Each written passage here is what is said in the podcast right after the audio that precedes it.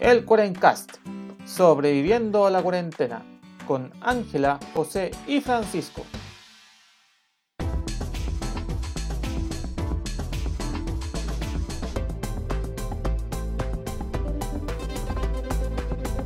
Buenos días, buenas tardes y buenas noches a todos los amigos de la internet que nos acompañan en esta nueva semana del Cuarencast. Aquí sobreviviéndole a los viajes interregionales con gente loca en los aviones. Creo que no les conté eso, ya se las contaré algún otro día. Eh, les habla José, su anfitrión del Cuarencast. Aquí sobreviviendo de un pequeño viaje de no tanto placer a ir a votar. Así que voté el sábado, así probablemente después adulteraron el voto, pero me da lo mismo ya está altura Cumpliste tu deber. Pero José, Cumplí el no deber. desconfíe. Y no eso, desconfíe.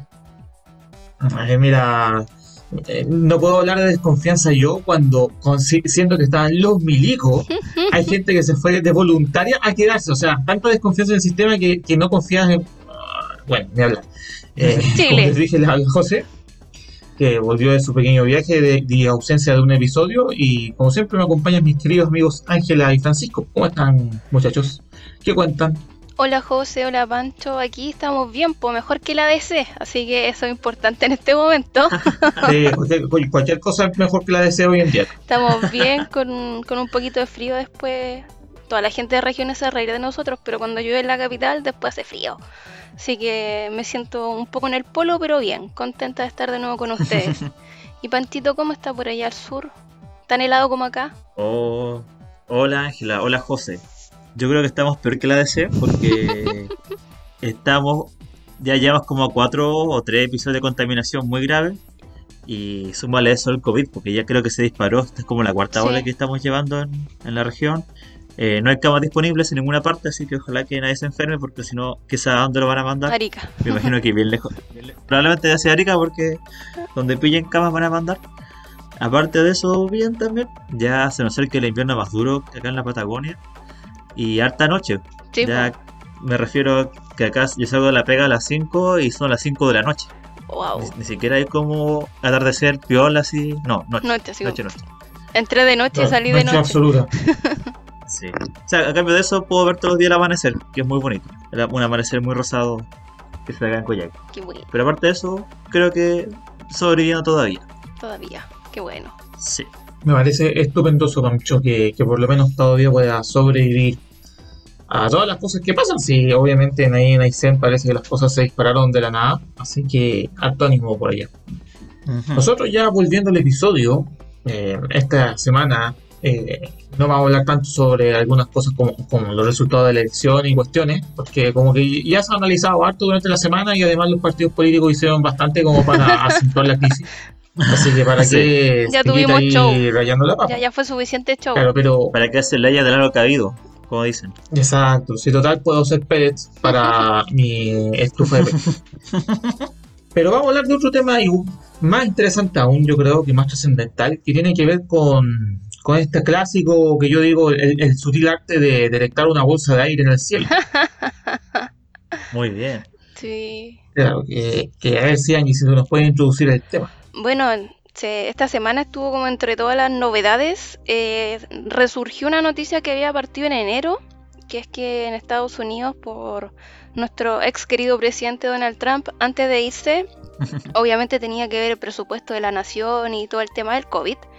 Y entre los miles de millones de dólares que se destinan para cada área, por decirlo, de- dentro del gobierno de Estados Unidos, él puso una cláusula que le autorizaba como más dinero, pero a cambio él quería que todas las agencias y todo lo que, que hubiera sacaran archivos desclasificados que tuvieran en su poder. Oh. Entonces también se toma de algo que pasó el año pasado, que fue como este estos videos que ya eran antiguos, pero como que lo reconocieron que efectivamente eran videos que se habían grabado por por unos aviones que son parte de la Marina estadounidense que perseguían un objeto que no sabían qué era. Uno, Un ovni o UFO para los, para los gringos. La cuestión es que también esto, este descubri- como este resurgir de estos videos, eh, hizo que el Congreso le pidiera como al gobierno, oye, sabéis que esto es preocupante, están invadiendo nuestro espacio aéreo y no sabemos qué, qué cresta es. Y autoriza el gobierno, obviamente, al Pentágono que realice una investigación profunda sobre el tema. Entonces ahora en junio es la fecha cuando tienen que desclasificar todas las, distintas áreas, el FBI, la CIA o lo que quieran de estas cuestiones misteriosas de Estados Unidos, desclasificar información. De ahí se supone que van a salir nuevas cosas, ¿cachai?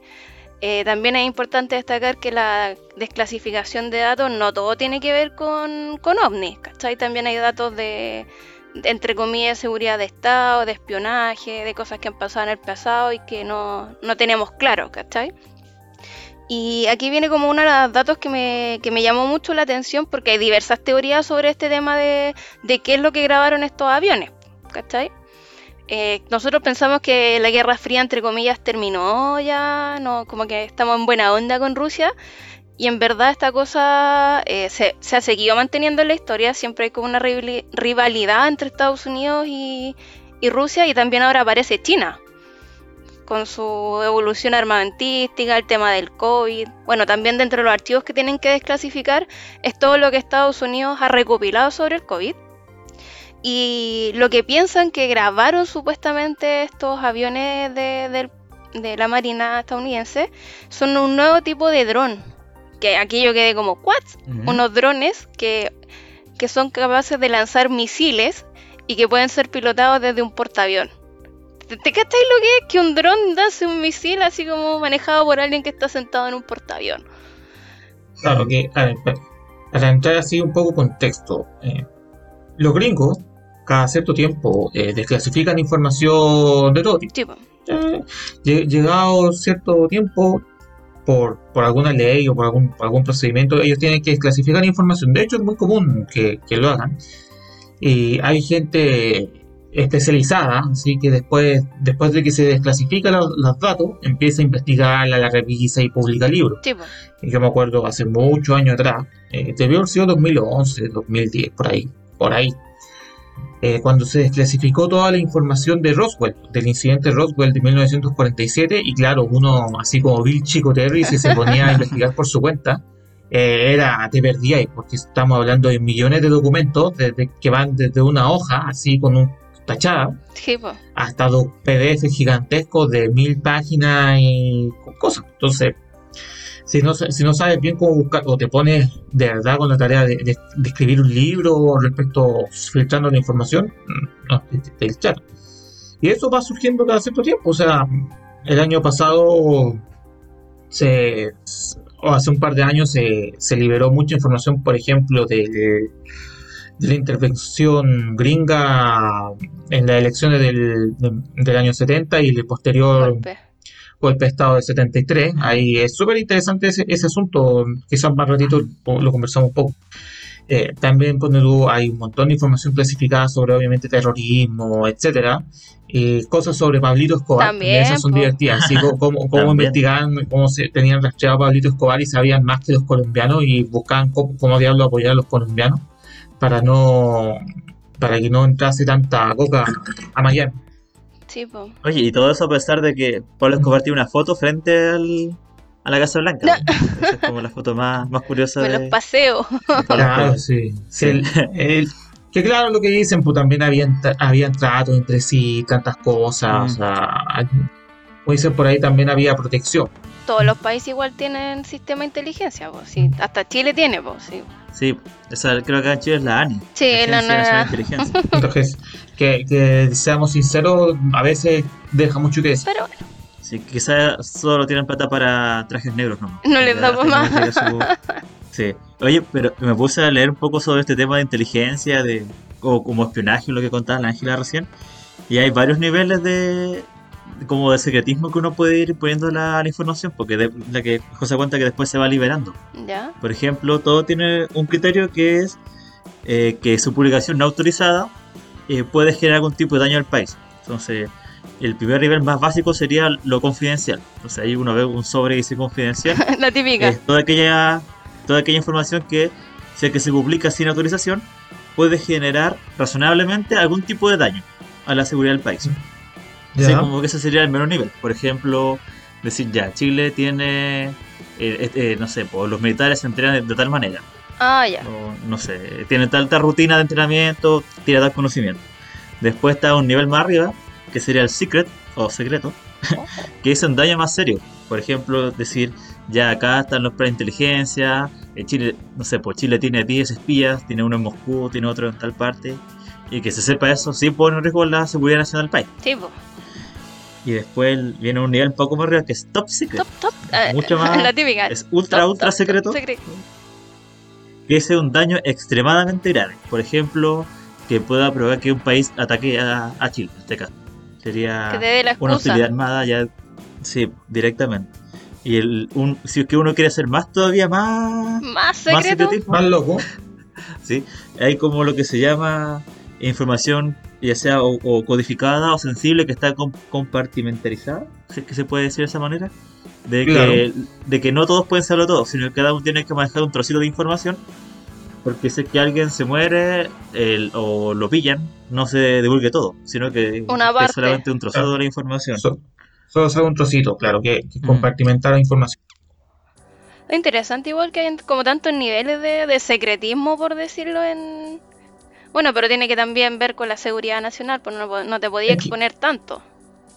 Es que ahí te das cuenta de que hay, hay muchas cosas, eh, que la gente a veces no, no cree mucho, pero hay muchas cosas que, que aunque parezcan es- estúpidas, son confidenciales. Por ejemplo, te voy a poner una experiencia de, de mi vida laboral, cuando estaba haciendo un plan regulador hace mucho tiempito, pero, pero era, un, era un plan de escala regional. Entre los datos que se, necesi- se necesitaban procesar eran la- las plantas de agua. Mm. Mm. Y cuando ya hoy necesitamos las plantas, la información de las plantas de agua, ah, es que eso no existe. como que no existe? Si yo sé dónde está ubicada la planta de agua de mi ciudad, pues, sí, sí, yo creo que cada persona que vive en su ciudad sabe dónde está la planta. No, no existe, esa- no, no existe esa información accesible Publicada. al público, porque Sí. Claro, no está publicada. O to- todos saben dónde está la planta de agua de su ciudad, pero no, si tú empiezas a buscarla así como por en internet, nunca la vas a encontrar así explícita. de, de, de manera directa. ¿sí? Porque lo que dicen, eh, sí, la tienen, pero está, está asegurada por, por términos de confidencialidad. Sí. Y ahí te empiezas a dar cuenta de que hay cosas muy básicas, muy sencillas que están Mm. escondidas. Sí. es que el agua igual es un tema sensible, po. Por Sí, eso, pues, cuando tú, claro, es estamos hablando de plantas de producción de agua potable. ¿sí? No, y para las grandes ciudades, la APR, que son los sistemas de potable rurales, esas Les da lo mismo. están- recontra prostituidos esos datos, pero la- las grandes, las grandes datos no, no están. Sí. O, o es más difícil encontrarlo. En en la historia hay hartos casos de, de información confidencial y más aún hay, hay como datos clasificados que aún no sabemos. Chan. Acá encontré el caso de... ¿Usted no ha escuchado del fuego griego? Fuego griego, no. Sí, fuego sí. Yo no. por ahí. José sí que es más, es más, más ávido de esta materia. Eh, cuente. No, Por ejemplo, eh, en la edad bronce de los griegos, si es que no me, si es que no me estoy carreleando, eh, había un compuesto que se usaba en las batallas navales. ¿Ya? En las batallas de los barcos que son eran de madera en ese tiempo, eh, los griegos habían inventado una fórmula que era para lanzarle fuego al oponente y que el barco se quemara y todos murieran de forma muy dramática.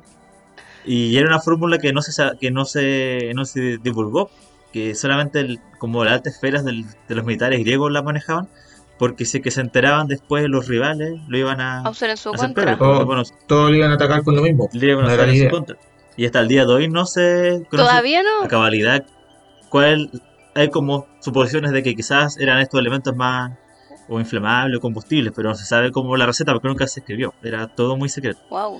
Claro, Y- se compartía de, de voz en voz. Entonces, como nunca quedó escrito, se perdió en los anales de la historia. Pero claro, está uno de esos mitos de que dicen que los, los griegos lanzaban sus sus barquitos eran como dragones, lanzaban fuego. Wow. Lanzaban fuego. Y uno mucho más reciente, que de hecho acá, acá es un caso de cuando uno oculta algo lo hace más evidente. Porque como ya hemos hablado en en los capítulos de la bomba atómica o de la energía nuclear, para Estados Unidos, durante la, la Segunda Guerra Mundial, ya por 1940, eh, toda la información referente a la investigación científica sobre la energía nuclear, la bomba atómica, que antes se publicaba en la revista científica, se dejó de publicar. Entonces los rusos dijeron como, ah, algo pasa acá. Es sospechoso. Evidentemente, Ah, sospechoso. Todo- todos la los datos. Sí, po. si antes se publicaba información y ya no se publica, era. Mm, Al- quizá. algo se está cocinando. están- tienen el timbre de Top Secret y están ahí echando toda la información de, o En este caso de la bomba atómica, del proyecto Manhattan. Así que ahí, a veces uno cuando oculta cosas la hace más evidente. Sí, pues, era como Uno se da de view y termina de chamullando. Chico Terry, como dice el José. Claro. Oye, pero todo este tema de, de la desclasificación de cosas y, y shows aquellos, cuando ya se ha desclasificado, ah, no, ha, no ha traído información importante de hechos históricos que han ocurrido. Y uno que me llamó la atención, que lo encontré como, entre comillas, no chistoso, pero igual brígido, así ocupando una terminología no muy elegante, No muy técnica. no muy técnica, es que cuando estaba la Guerra Fría, estaba el muro de Berlín y todo, eh, la CIA y obviamente sus espías excavaron un, un- como un túnel para poder interceptar las líneas telefónicas soviéticas, como para saber qué estaba pasando del otro lado. Y eso se supo hace poco. po. O, por ejemplo, cuando estaba el tema de los nazis, toda la información que ellos recopilaban de los distintos altos mandos nazis estuvieron metidos en Vietnam. También se han desclasificado cosas de Vietnam, de la guerra de Corea, de aviones espías que, que, que dejaban la escoba, entre comillas, y que todos, oh, es un ovni. Y, pero lo más, lo, como, lo que más me llama la atención es que, como nombró el José al principio, eh, también se desclasificaron documentos que confirmaban el tema de la intervención estadounidense, de, en este caso de Nixon, en una conversación de cuáles eran sus planes de que no, o intervenir directamente en las elecciones del 70, o si ya se les fue de las manos, ya intervenir después. ¿Cachai? Que, clarito, los planes de intervención en ese caso partían más o menos los primeros memorándums se envían un mes antes de las elecciones. Sí. Ellos estaban plante- ellos, ellos planteaban de que era una posibilidad real, de que como mínimo, puta, quizás no se iba a elegir presidente de manera directa y por la composición del Congreso iban, podían eh, proclamar a Allende. Entonces tenían planes para ver cómo diablo se podía sacar del, del poder. del gobierno. ¿cachai? Entonces, ahí está, el, está el, punto, el, el punto, que tenían un plan A y un plan B. Sí, po. Por toda esta información que se desclasificó, el plan A, que era el plan más, entre comillas, pacífico, entre comillas, Elegante. Muchas comillas. claro, más elegante, era una conspiración donde iban a meter al presidente Frey, Sí. o sea, Frei Montalva, de que él iba, que él manejara el golpe, que él hablara con los militares, ¿sabes? que lo empezara, em- empezar a, a- a co- a coordinar, para que Frey, en vez de promulgar el- la elección, entre comillas, o, o en, un, en un momento determinado, él pusiera el gabinete militar. Eh, que pusiera a Jorge Alessandri como presidente interino, que, que él ya había sido presidente. Ujú. Y ahí con el paso del tiempo, ahí ya después de, después de llamar a una nueva elección y más o menos hacer salir una, una salida más rápida, y la CIA iba a poner plata para la campaña eleccionaria, para que efectivamente el pelagato que pusieran Ganara. tuviese po. mucho más, mucho más dinero para que, para que pudiese levantar la, la elección. ¿Por qué? Porque era un plan más pacífico, porque en realidad era poner un, un gobierno militar antes de que quedara la gran. Claro. Entonces, claro, casi, casi no, casi sin tiro. Considerando que, re- recordemos, si, re- si uno recuerda la historia, el sistema de elecciones presidenciales en ese tiempo no era como el que tenemos, que No. uno tenía que obtener el 50% de los votos. Eh, Allende sacó como el, el 30, 30 y algo, algo así. 30 y algo por ciento, y Radomiro Tomic sacó el 30 y, más, el 30 y tanto más uno. Claro. ¿sí? El tema es que el Congreso había, ma- había mayoría por Allende. Entonces, y el segundo plan, claro que es el plan que nosotros ya conocemos, que es la llamada fórmula del caos, como lo llamaban los gringos, que era el plan golpista. O sea, Desestabilizar todo. des- desestabilizar el país, ya, y, pues, eh, crear un clima de, de insurrección y, y toda, toda la historia que nosotros ya conocemos, que, que fue finalmente lo que se ejecutó. Sí, po. Y eso es, yo creo que es como la reflexión que uno hace que de verdad Estados Unidos o las grandes potencias sí influyen en los países más pequeños, pues sus intereses son más importantes que, que lo local, por decirlo. Claro, que, que ta- recordemos, lamentablemente estamos hablando de la gue- Guerra Fría. Sí, no, lo- los gringos prácticamente casi destruyen el mundo o, o, o- inician un conflicto de potencial destrucción planetaria porque Cuba Ujú. eh, tenía pu- puso una una, unas bases con misiles apuntando a Norteamérica, cuando los gringos también calladitos tenían misiles en Turquía y los rusos también estaban chatos de Turquía. La crisis. De hecho, uno, uno de, los, de los grandes avances que tuvo la, la post-crisis del 62 es que tanto los gringos sacaron los misiles de Turquía como los, soviéticos de Sí, Cuba. Mm. Entonces ahí se, y entonces ahí y los gringos mantuvieron el bloqueo y todos calladitos para mantener, mante- y todos mantenemos el chiste. Sí. Y, esto y esto sigue, sigue como cabros, sigue. hay que entender que, que quizá ahora y se, todavía se mantenga muy por debajo estas ideas más o menos golpistas tipo CIA, pero ahora lo que hace China, que literalmente anda comprando empresas todo el mundo. Sudamérica, En todas partes. sobre todo en Sudamérica, Chi- China tiene cachado, esto vol- volviendo a, la geopolítica más clásica y tradicional, si queréis eh, arrinconar a los gringos tenéis que eh, entrar al patio trasero. El patio trasero siempre fue Sudamérica. Entonces, si, si vas comprando empresas en, en- o, o ayuda, o mostrándote como el amigo que, que, te- que te ayuda, que te pone cosas, entonces, va financiando. Si, si pone tú, oye, ¿ustedes creen que las famosas vacunas chinas no van a, no tienen sus letras chicas? Sí, po. Es obvio. O, o la compran los chinos de, de las empresas de electricidad. Sí, ¿sí? pues, O sea, o, o esa propuesta del, tran- del tren rápido al paraíso igual. pues. de- Son que también, capitales muy o grandes. sea, cuando tú ves, claro, los chinos están invirtiendo, están invirtiendo. No digo que eso esté mal. O sea, todos esos proyectos de una u otra forma benefician a la población.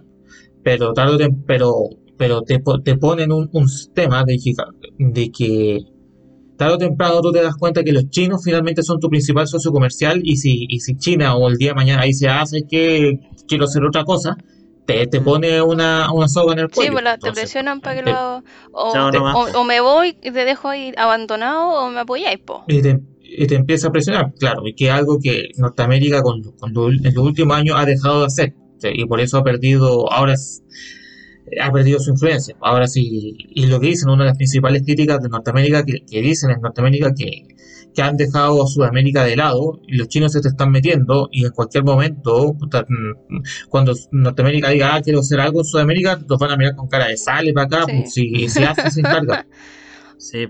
No, pues, y sobre no todo solo en con, países de menores recursos. sí, pues no solo con Sudamérica, sino igual está este pr- proyecto de la nueva ruta de la seda, Sí, po. que como un, sistema de transporte de mercancías que va, a ir desde, que va desde China hasta casi Europa, o también grandes partes de África. Oye, pero chicos, yo los quiero llevar a otro plano. Chan. O sea, siguiendo con... Siguiendo con la con desclasificación este- y elementos raros. Exactamente, con la desclasificación y con como las amenazas externas, esto ya es como un capítulo más de la CIA. Eh, bueno, yo siempre les he contado que me gusta ver esta película de los extraterrestres, que es más, más que nada de la comunicación, que se llama Arrival o La Llegada, ¿sí? donde ahí lo, llegan estos naves a diferentes partes del mundo y tienen que... Y cada país intenta a su manera de comunicarse con estos eh, eh, alienígenas, ¿cierto? Y ver qué información, qué mensajes traen ellos. Y obviamente tratan de que esta información no sea muy divulgada, porque si no la gente va a estallar en caos y Y va a quedar la mansa. va a quedar, va a quedar una gran debacle. Entonces yo les quiero preguntar a ustedes cómo imaginan que sería un contacto con los extraterrestres y cómo está, no sé, por organismos de inteligencia y seguridad lo manejarían. Si es que esto se, pu- se publicaría así en el diario, en la cuarta, La- o, o se, maneja- o se manejaría, Los o marcianos se- llegaron o se ya. manejaría con mucho secreto. Pero, pero Sí, antes de eso, y para, para poner un contexto, que, que lo, eh, este lo hemos hecho un poco más desordenado. Lo que pasa es que, claro, entre la información que se ha ido desclasificando, y, porque ¿qué es lo que pasa? ¿Por, ah, ¿por qué sal- surgió el tema de, lo, de los ovnis? según- O sea, Los Arni. Lo que pasa es que ya Mm. el ejército norteamericano de a poquito ha ido liberando videos de, claro, de objetos voladores que, que después de la investigación eh, han resultado que son no identificables. Porque, claro, mucha, mu- la gente cree que los ovnis todos Sí, son así como de origen extraterrestre o algo por el Mm. estilo, pero en realidad el- del total de los casos, el 99,9% probablemente de los casos de ovni se identifican. Por algo yo digo que es sutil arte de, de distinguir Sí, una bolsa de plástico, porque a veces tú ves una cosa que está reflejando luces extrañas y después de resulta que era una bolsa de plástico o era un pájaro que tenía algo pegado o, O alguna arma que están veces- desarrollando y que la están haciendo Claro. viola, po. Claro, o a veces claro, tienes temas con una- un satélite que está en una órbita extraña. Hay muchas cosas que te pueden hacer generar efectos Doppler. Pero queda el, el 99% de los, el- el- ese último porcentajito muy chiquito que efectivamente tú dices, ya, esto no sé qué es, porque sus características lo hacen que, que no están en las categorías. Sí. Y obviamente una, la, hipótesis, la hipótesis más interesante, sin duda, es que es extraterrestre. Y en base a eso, eh, obviamente los gobiernos han hecho planes y tienen ciertas ideas que algunos han desclasificado, otros no, otros están en discusiones académicas, etcétera. Está la, la astrodiplomacia y cosas por el estilo. Diplomacia. Eh, No, Eso eso- de- ¿Cómo nos enfrentaremos a esto diplomáticamente? claro, de, de cómo nos vamos a enfrentar a esto. Claro. Entonces a eso viene la pregunta de Pancho. sí.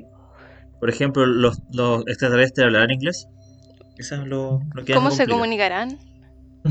Claro, en- entran todas esas cosas, porque, porque claro, obviamente es muy distinto cuando si, si el día de mañana, no sé, aparece un, un, un platillo volador gigante que tú sabes que Que efectivamente un platillo volador de es- verdad. Sí, pues. O sea, no es una bolsa, no, ni un efecto óptico, ni un, ni un ni trincado. Eh, y tú lo ves y tú dices, oye, ya, sabes que ¿En serio? ahí- y está literalmente en la moneda y tú Mm. veías a Piñerín mirando el cielo con cara de ahora, Oye, sería la guinda de la barrida. torta que llegara. ¿qué quieren esos idiotas para que me vengan a wear? Capaz Lo que me sí. faltaba, dijo. Capaz, Lo que me capaz. Claro, de faltaba. todo. Claro, entonces, claro, son, son reacciones lógicas. pues, en un- hay algunas personas que obviamente van a salir corriendo, que es lógico, otros van a, van a entrar a sus casas. Yo probable- probablemente me intentaría acercar e ir a sapear, a ver qué onda. Yo Total, si, si, si, si, si vienen en intención bélica, me matan del primero y chao, no, me no, no inmolo, discuto me más. inmolo por la No humanidad. sufro. Sí. No, no, sufro, no, no sufro consecuencias posteriores. Pero claro, por, bueno, tú en mi caso sería ir a ver, pero te entra la duda, ¿cómo se van a comunicar? Quizá han, han, han raptado tantas vacas que en Hablan realidad en te mu. empiezan a decir mu. No. Empezar a mugir. No, Oye, no, Claro. pero en mi caso, primero, en buen chileno, Mm. así bien coloquial, me cagaría de miedo. Es como, aunque que, ¡ah! Sí, vamos a morir. Mm. No sé, pero, o sea, obvio que es la reacción del miedo ante lo desconocido. Y me Mm. entraría esa curiosidad de por qué. ¿Por qué en este momento? ¿Por qué ahora? Sobre todo, imagínense que ahora que estamos en Mm. plena pandemia, que está la escoba en todo el mundo, llegarán. Es como, ¿nos traen paz? ¿Nos traen la, la solución? ¿O nos vienen a exterminar de una vez por todas porque ya esto se va a ir a las pailas y no, no tenemos regreso? Dijo ya, no, no hay vuelta atrás. no hay vuelta atrás, así que exterminémoslo, no sé. Pero, o sea, eh, para mí, en lo personal, es muy iluso pensar que somos los únicos que estamos dentro de este vasto universo que, o sea, nosotros somos un punto en, dentro de todo esto.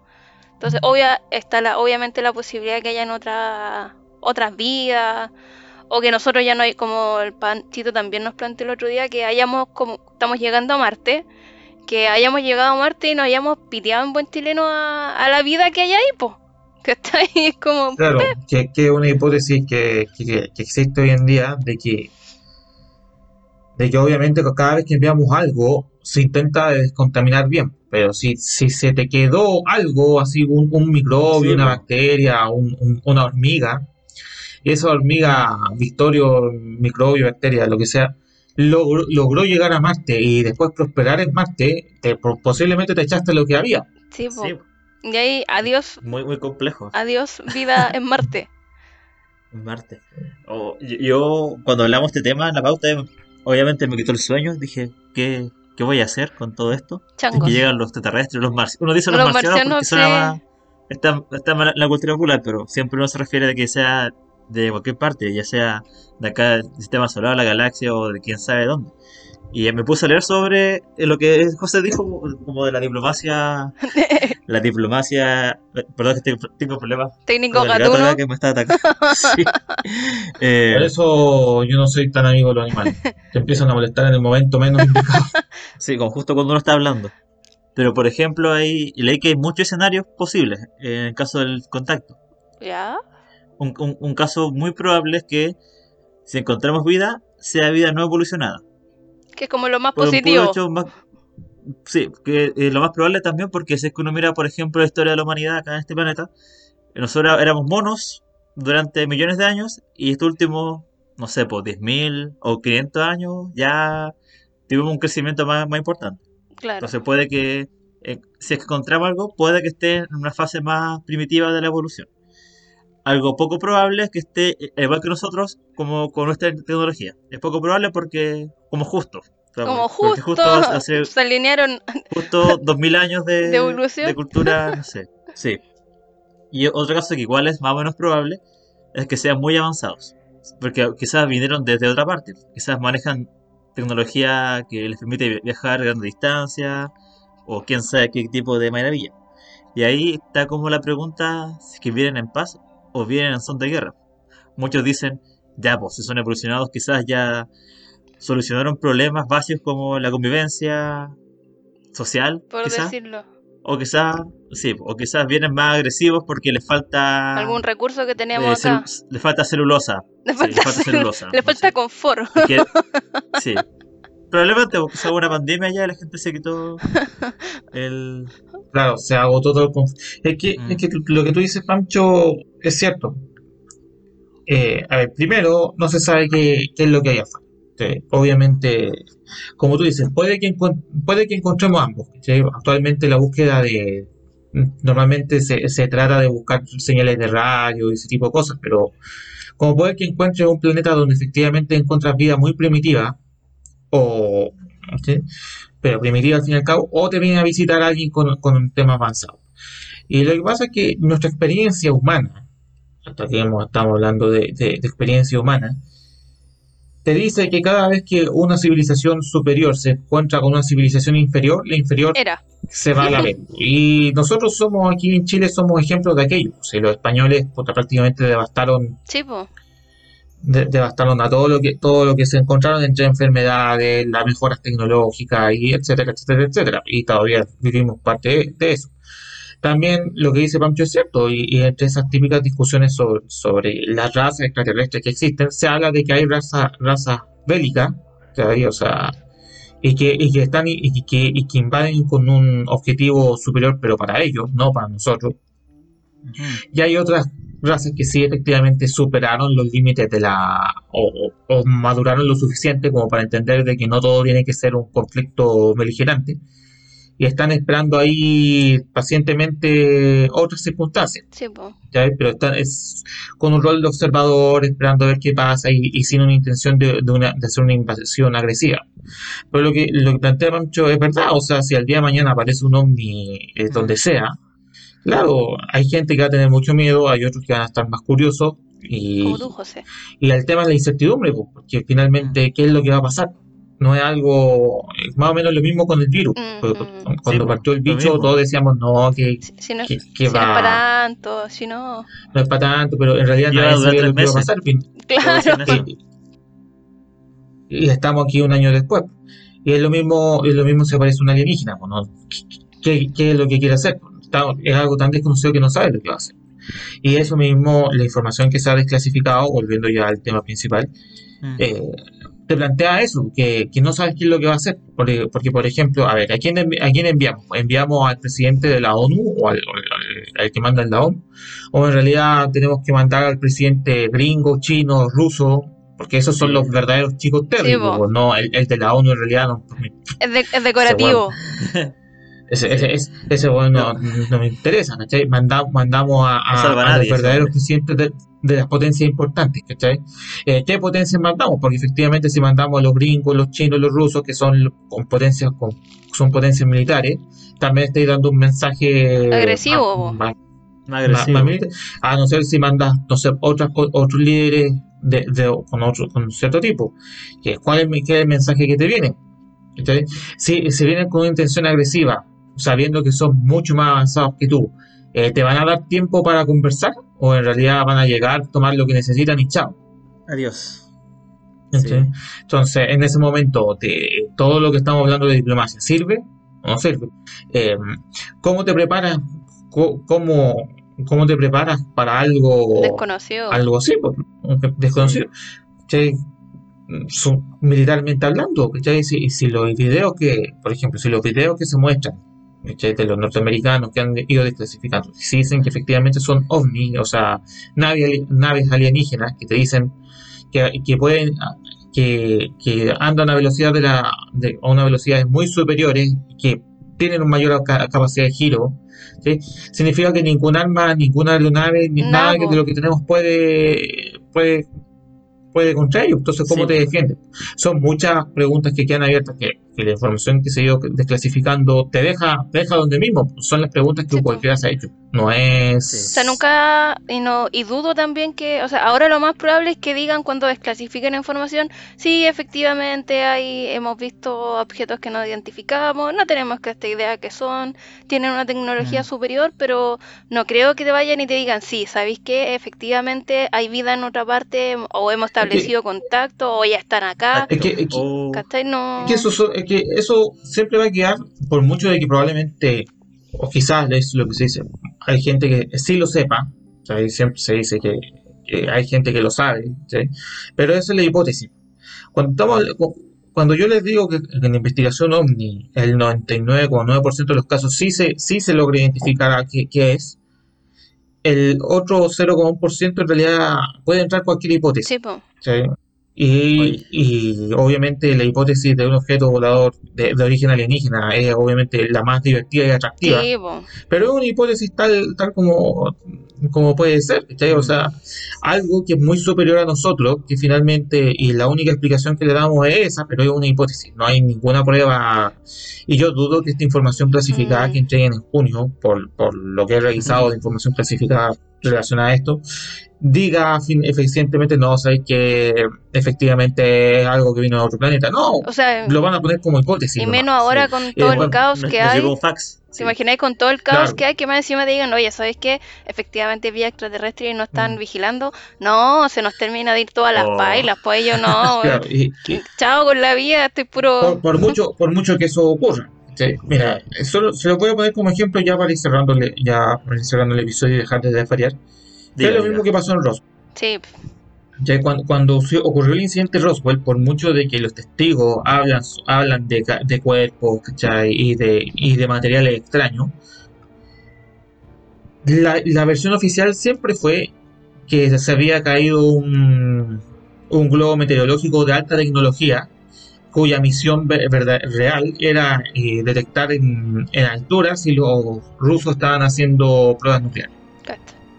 Y tiene sentido. Entonces, tiene sentido. Y, eh, y ese fue el chivo expi- expiatorio en ese momento. Y, y ya después, obviamente, hay gente que se lo cuestionó con justa razón, hay gente que se lo creyó con, también con justa razón, Sí, pero ahí quedó. pues, Entonces todos quedamos de que era el famoso, el famoso globo meteorológico.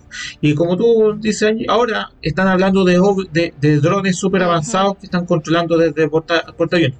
Siempre va, a- siempre va a encontrar, eh, siempre se va a llegar a plantear una hipótesis eh, razonable que te diga que esto ocurre de tal forma. Sí. No, y aparte como la misma situación pandémica y todo, que también hemos visto que han habido roces entre Rusia, Estados Unidos, cuestiones, es más que lógico que estén que estén preparando armamento nuevo, eh, haciendo Sí, experimentos, sí. entonces no te van a decir textual y por lo mismo por el tema de seguridad nacional, a lo mejor es más conveniente dejarlo como un ovni que decirte efectivamente no, esta es una nueva arma que estamos desarrollando, ¿cachai? Y Eh, Eso también es cierto. La, la, para para las, las potencias, como también, también el, el tema ovni, por muy les conviene decir no ha sido un ovni. Ah, mira tú que es un ovni, todos quedamos, hoy nos están espiando los extraterrestres y todo el cuento, cuando en realidad es un avión extremadamente avanzado que se les coló en una cámara a alguien. Déjalo como ovni, que la gente crea que es un marciano y nosotros seguimos trabajando en lo nuestro tranquilamente y todos creen que listo, solucionado el problema. Y hay toda una industria también, respuesta que uno puede dar. entre comillas, una industria Claro, y- detrás de todo el fenómeno. ah. A veces, a veces un- una, una respuesta que no te diga nada es mejor que una respuesta que te dé otra respuesta de verdad. Sí, pero Oh. Y, estamos y siempre vamos a tener la duda razonable, si a usted le gusta el tema. Bueno, cada uno es dueño de, de- de creer lo que sea, pues, ¿cachai? Si no. Por, por mucho que yo insista, lo más probable es que, que efectivamente si hay alguna, si hay algunas personas y si hay, si hay comunicación extraterrestre humana. sí. O sea, eh, eso, es muy tan- probablemente que ocurra. Sí, pero Pero como les digo, que, que eso del día de mañana, así con este informe diga clarito, Ah. eh, el, el marciano viene de acá, no, No, eso no va a no pasar. va a pasar. Va- y, y va a seguir y va a ser un informe tan ambiguo como todos con respuestas e hipótesis varias y ese tipo de cosas. Y ya con eso yo creo que ya vamos cerrando ya el, el episodio, esperando que, que le haya gustado. Eh, Pancho quiere hacer un anuncio, Pancho, a ver.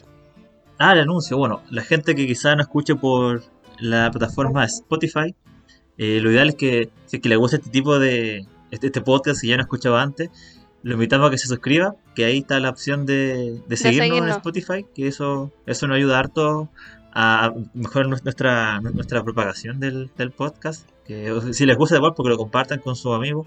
Este capítulo igual nos quedó bien, bien curioso, tenemos hartos temas, así que invitación así que nos escuchan por Spotify, que le pongan, le suscribir y compartir. Sí. Y si nos escucha por otra plataforma como Google Podcast u otra, igual, van a tener enlace. Síganos. Ah, póngale, póngale, póngale seguir en la plataforma que siga. Recuerde, obviamente, que puede seguir el, el podcast en Facebook e Instagram. Ahí siempre tenemos la página, eh, el- las redes sociales, que poco movidas, pero están.